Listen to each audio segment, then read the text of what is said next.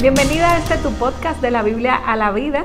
Patricia, ¿cómo estás? Yo estoy bien, gracias a Dios, contenta de tener otra oportunidad de compartir a través de este nuevo episodio. Así es, si nos escuchas, puedes que tengas eh, tu celular prendido y estés conectada con tu eh, dispositivo de aplicación de, podcast. aplicación de podcast. Y si nos estás viendo, quizá está ahí en YouTube mirando ahora, mirando a estas dos mujeres que quieren hoy servirte una vez más. Amén. Tú sabes, Patricia, que hoy el tema que eh, queremos tratar es algo con lo que yo he crecido mucho, eh, eh, bueno, crecí en mi vida de juventud, vamos a decir, cuando estaba en la casa de mis padres. Yo vengo de una cultura árabe donde la palabra orgullo para ellos era muy importante.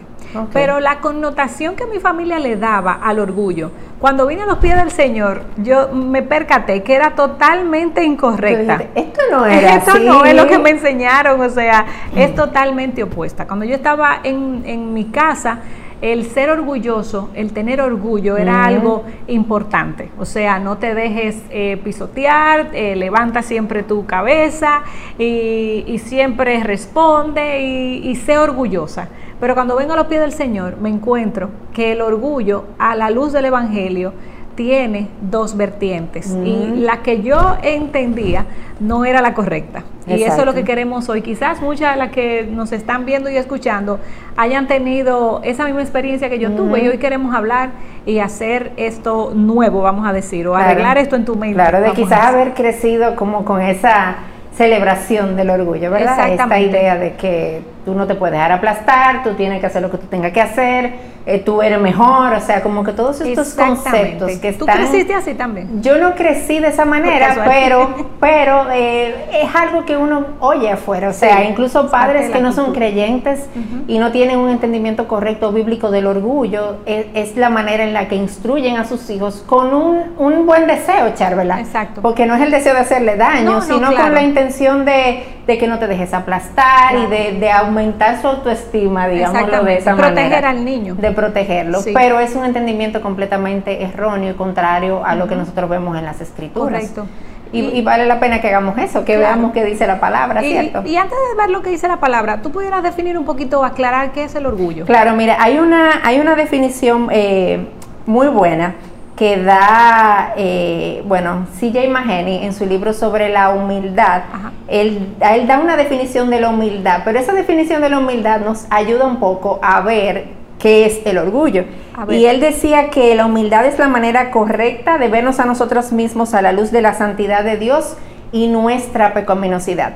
Por lo tanto, el orgullo es cuando yo fallo haciendo eso. Mm. Cuando yo no me veo de una manera correcta a la luz de mi pecaminosidad y a la luz de, la, de lo que es la santidad de Dios. Y nosotros podemos encontrar, Charvela, en, la palabra un continuo hablar sobre este orgullo de nuestro corazón. Y a veces vemos en la Biblia que se usa palabra como la arrogancia también para hablar del orgullo, eh, que quizás aparece como orgullo o aparece también como lo que es la arrogancia. Y por ejemplo, Proverbios 21.4 dice, los ojos del altivo y el corazón arrogante eh, y la lámpara de los impíos son pecado. Entonces ahí encontramos como otros términos relacionados al orgullo también. Bueno, y déjame entonces usar el diccionario. claro, buenísimo. A mí me gustan mucho las definiciones del diccionario porque nos, nos amplía un poquito más la, idea. Y según el diccionario, el orgullo es el sentimiento de satisfacción por los logros. eso mismo que a veces es bueno y a veces puede ser malo. Eh, ese sentimiento de satisfacción por la capacidad o por los méritos propios o por algo en que una persona se siente, ¿verdad?, eh, concernida. Es arrogancia, vanidad, exceso de estimación propia. Me gusta mucho esa definición. Exceso, de estimación propia. Exceso porque está bien que te estimes, pero cuando hay un exceso ya vemos que hay un problema. Y ese exceso de estimación propia puede conllevar sentimientos de superioridad. Y yo creo que la Biblia nos habla eh, innumerables veces de eso, de ese sentimiento de, superioridad como algo no bueno. Es amor propio, eh, es también autoestima, pero muchas veces de una forma, ¿verdad?, incorrecta y no enfocada en lo que queremos enfocarnos, lo que el cristiano debe enfocarnos, que es lo que vamos a ver un poquito más adelante. Exacto. Tú sabes, Cherola, que este tema es, el tema del orgullo es tan importante porque eh, el mismo autor C.J. Mahoney estaba leyendo como un poco sobre eso, de ese tema, y él decía que la pregunta no es si yo soy orgulloso. La pregunta es, ¿en qué área de mi corazón está el orgullo y cómo se manifiesta?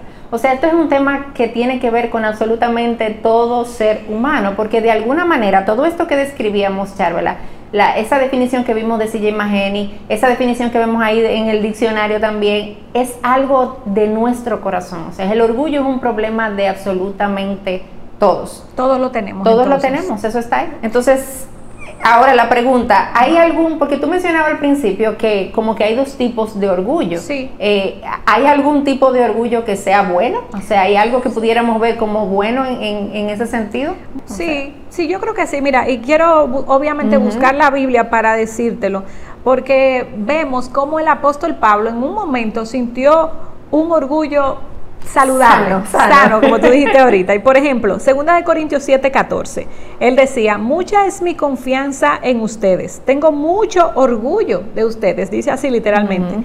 Eh, lleno estoy de consuelo y sobreabundo de gozo en toda nuestra aflicción. Hubo un momento que él reconocía eh, estar orgulloso, pero vemos que el tono es como de algo bueno. Es como una especie de satisfacción, ¿verdad? O sea, yo, me siento satisfecho con lo que estoy viendo y eso me produce gozo. Exactamente. Y hay otra ocasión donde el mismo apóstol dice que hay, eh, donde él eh, dice de algo, en lo que él está orgulloso y lo vemos también como algo bueno. Míralo en Gálatas 6:4. Pero que cada uno examine su propia obra y entonces tendrá motivo para gloriarse. Tienes motivo en lo que haces para sentirte orgulloso de lo que has hecho. Y dice él solamente con respecto a sí mismo y no con respecto a otros. O sea, hay un momento donde el apóstol Pablo dice, lo que has hecho puede traerte o puede sentirte orgulloso porque es algo bueno. Exacto. Pero entonces, Patricia, dime entonces, ya lo viste que está aquí eh, algo bueno, sano.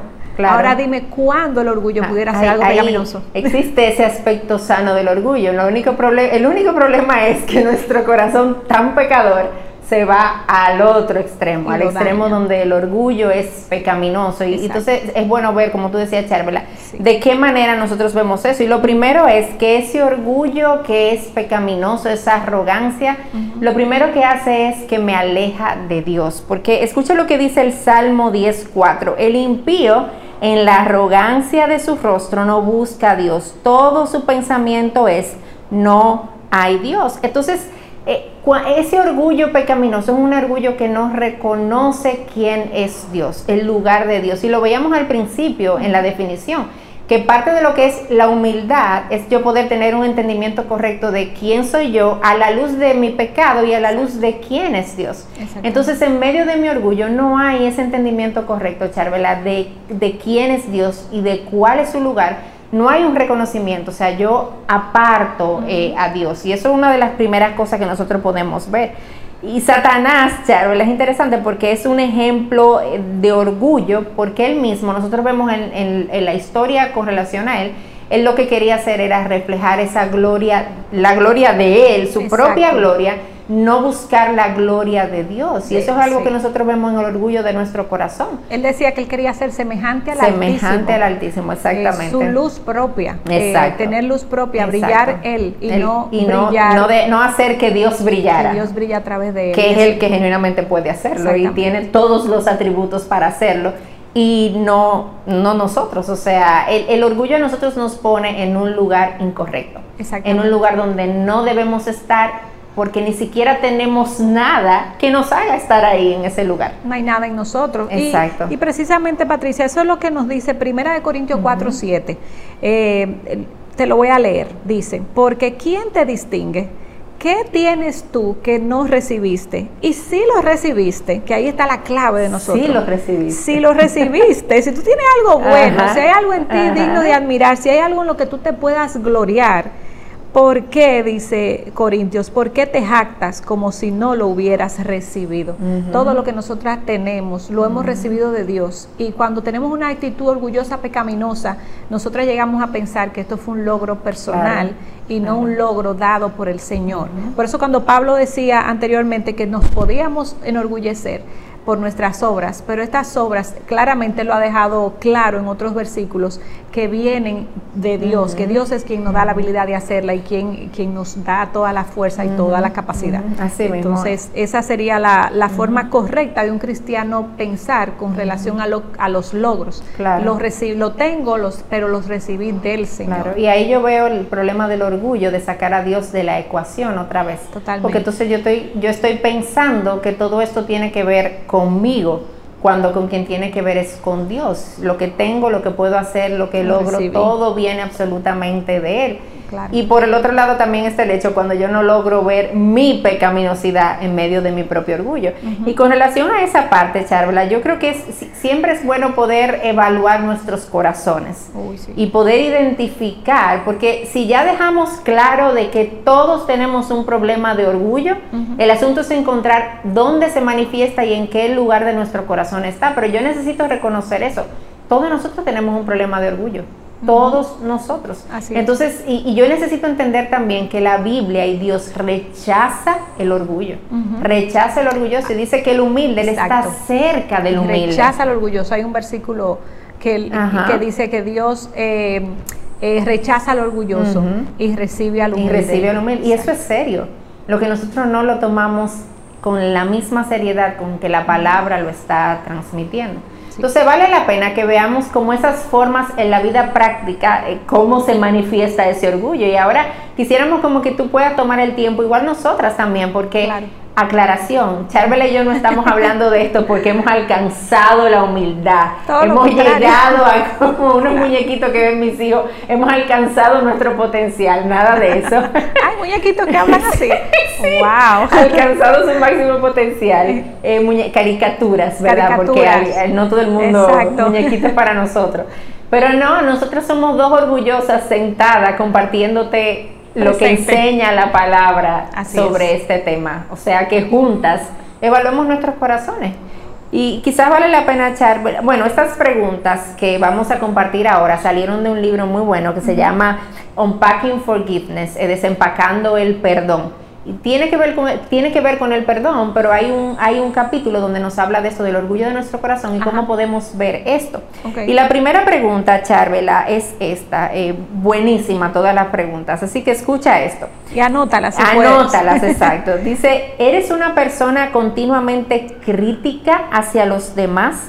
Eh, El discernimiento, decía el mismo autor, es algo bueno, pero a veces puede irse un poco más allá, llevándonos a sentir la necesidad de criticarlo todo.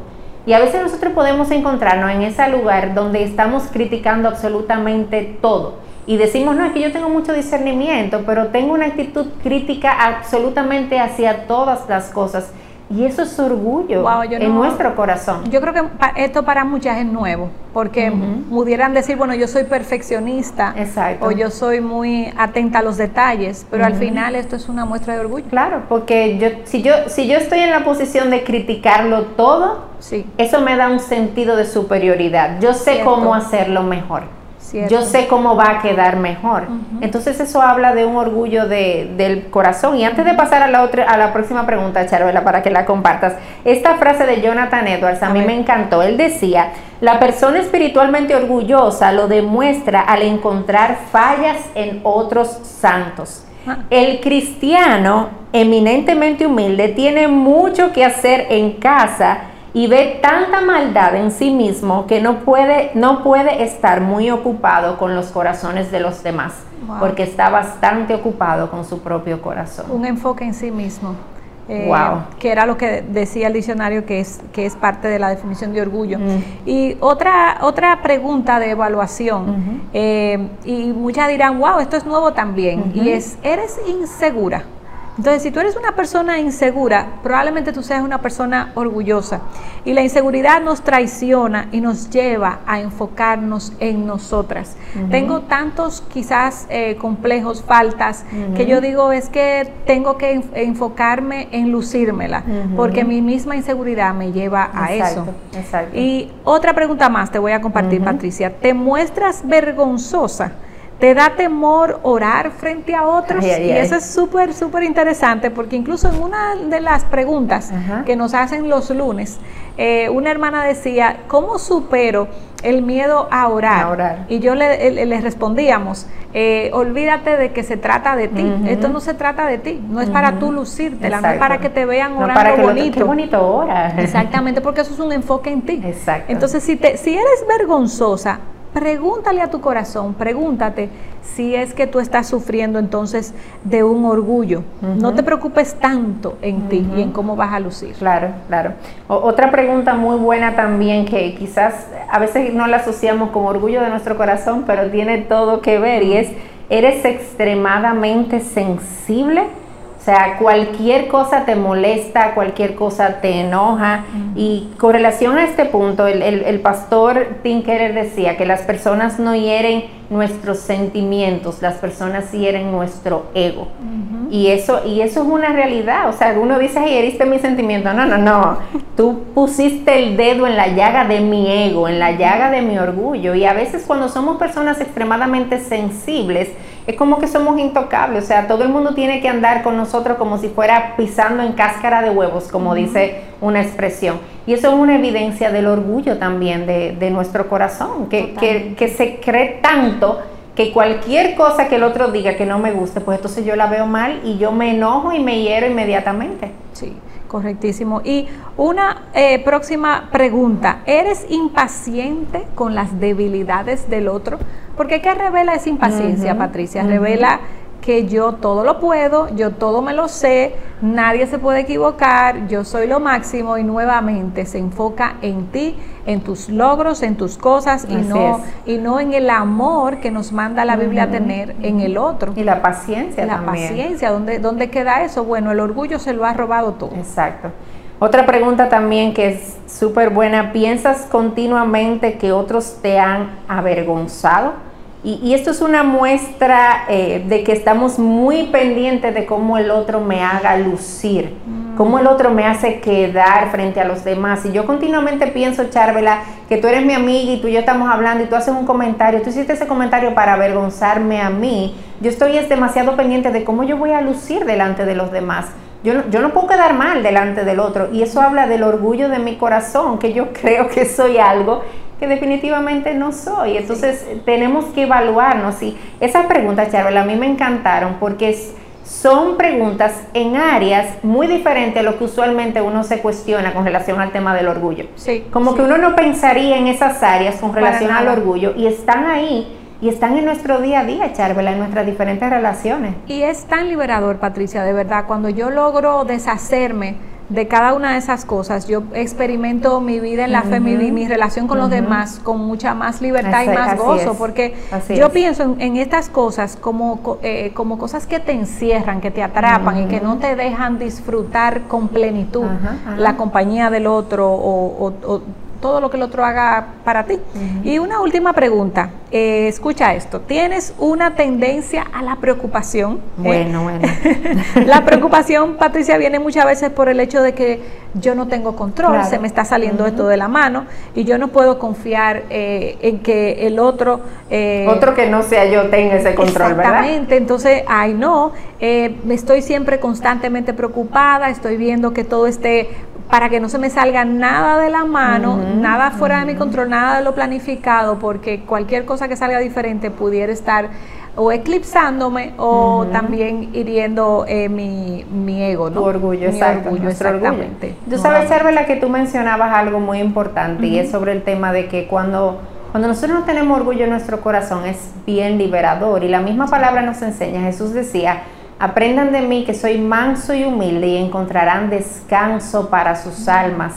La humildad trae descanso. Así es. La humildad trae descanso porque cuando yo no necesito ser la mejor, la que más sobresalga, eso trae descanso. O sea, yo no tengo este esfuerzo por tratar de, lucir mejor, de quedar mejor, sino de ser fiel al Señor. Yo no tengo este, este deseo de querer controlar absolutamente todas las cosas, porque yo sé que alguien mejor que yo tiene el control sobre eso. Entonces, cuando yo tengo un corazón humilde como el de Cristo, mi alma tiene paz y tiene descanso. Pero nosotros somos, es increíble, Charvela, eso es una realidad que a veces experimentamos pero nuestro corazón tiene esa tendencia al orgullo que nos esclaviza, al orgullo que nos controla, al orgullo que jamás se satisface. Yo no sé si es algo que tú has experimentado, pero yo misma lo he visto en, mi propia vida. Que el ser libre de esto trae eh, gozo. Y eso es algo que todas debemos de procurar, ser intencionales en preguntarnos y preguntarle incluso a otros, a otros que me rodean y decirle, mira, tú has visto estas cosas en mí, yo soy una persona enseñable, soy, yo te estoy, yo estoy controlando, yo estoy haciendo esto para, para entonces yo poder experimentar eh, esto, la libertad y dejar el orgullo atrás. pero Patricia, hay pensamientos eh, que repelen el orgullo. Entonces, esos pensamientos deben de estar en mi boca, en mi mente, en mi accionar continuamente, para que entonces yo no sea eh, una persona orgullosa intencionalmente, porque no somos perfectas, algunas veces se nos van a salir algunas cosas, pero si intencionalmente estoy buscando ser orgullosa, que hay mucha gente que hace eso, pues eh, trata de interiorizar algunas de estas verdades. Y lo primero que debes de pensar, es que mis logros solo son para reflejar la gloria de Dios. Si, si, algo bueno hay en nosotras, es porque Dios nos lo ha dado, como decía el versículo, y es para que cuando yo lo tenga, yo pueda hacer así, mostrártelo y decirle, mira, esto viene de Dios, esto no es mío, esto es del Señor, esto es porque Él le ha placido dármelo. Es como si tú vinieras a darme un elogio y yo te digo, no, no, no, lo, lo, subo hacia, apuntar la luz hacia el lugar correcto. Exactamente. Que no, no soy yo. que eso no fue lo que hizo Satanás. es total, él hizo totalmente lo contrario. Pero es eso, mis logros, pensar en esto constantemente, mis logros reflejan a Dios, es un reflejo de lo que Dios me ha dado y, eso es algo que debo interiorizar. Amén. Y, conectado con eso mismo, Charla, también es poder entender y pedirle a Dios que nos ayude a tener ese entendimiento de que todo lo que yo tengo es por la gracia de Dios. Lo bueno que yo puedo hacer, las cosas que puedo alcanzar, absolutamente todo, como decía segunda los Corintios, yo lo tengo porque lo he recibido. Amén. Y por lo tanto, si yo lo recibí y lo recibí de Él, yo no tengo nada de qué gloriarme, al contrario, lo que entonces yo puedo hacer es apuntar esa luz hacia Él. Ay, qué, qué bien lo hiciste, Charvela. Bueno, eso es gracia de Dios. Qué bien lo hiciste, Padre. Eso es gracia de Dios. Y esa debe ser como esa actitud que domine y controle nuestro corazón continuamente y que traigamos a nuestra mente, porque nuestra tendencia pecaminosa hace todo lo contrario. Hace como, sí, yo sé que lo hice muy bien, yo sé que yo soy muy buena haciendo esto, o sea, e, es, otra nuestra tendencia. Claro, y quitarle ese brillo a Dios para un cristiano genuino es, es, es, es, vergonzoso, porque al final nosotras no queremos hacer eso. Y otra, otra de las verdades que tenemos que traer, Patricia, a nuestra mente, eh, a mí me gusta mucho ese versículo que dice que siervo inútiles somos. Eh, y, mis mejores obras, dice la Biblia, son como trapo de inmundicia. Entonces, cuando yo comienzo a pensar en lo que Dios me ha dado y yo entiendo que el conocimiento, la inteligencia, las fuerzas, todo lo que yo tengo viene de Dios eh, eso me mantiene humilde, me mantiene con los pies sobre la tierra, porque no hay nada que se me haya dado que no venga del Señor.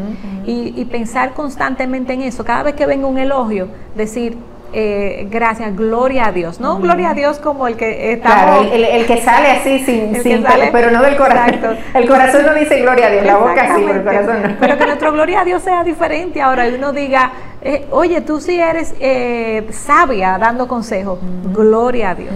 Dios me lo dio. A mí me gusta mucho eh, pensar en, eso porque me, me, lleva a un estado de humillación y de humildad. O sea, eso no vino de mí, vino del Señor. Gloria a Dios. Que ese sea entonces nuestro pensar. No, y que nosotros podamos seguir, Charol, al final el ejemplo de Cristo. Cuando nosotros vemos la persona de Cristo y vemos que Él siendo Dios, era la persona más humilde sobre la faz de la tierra.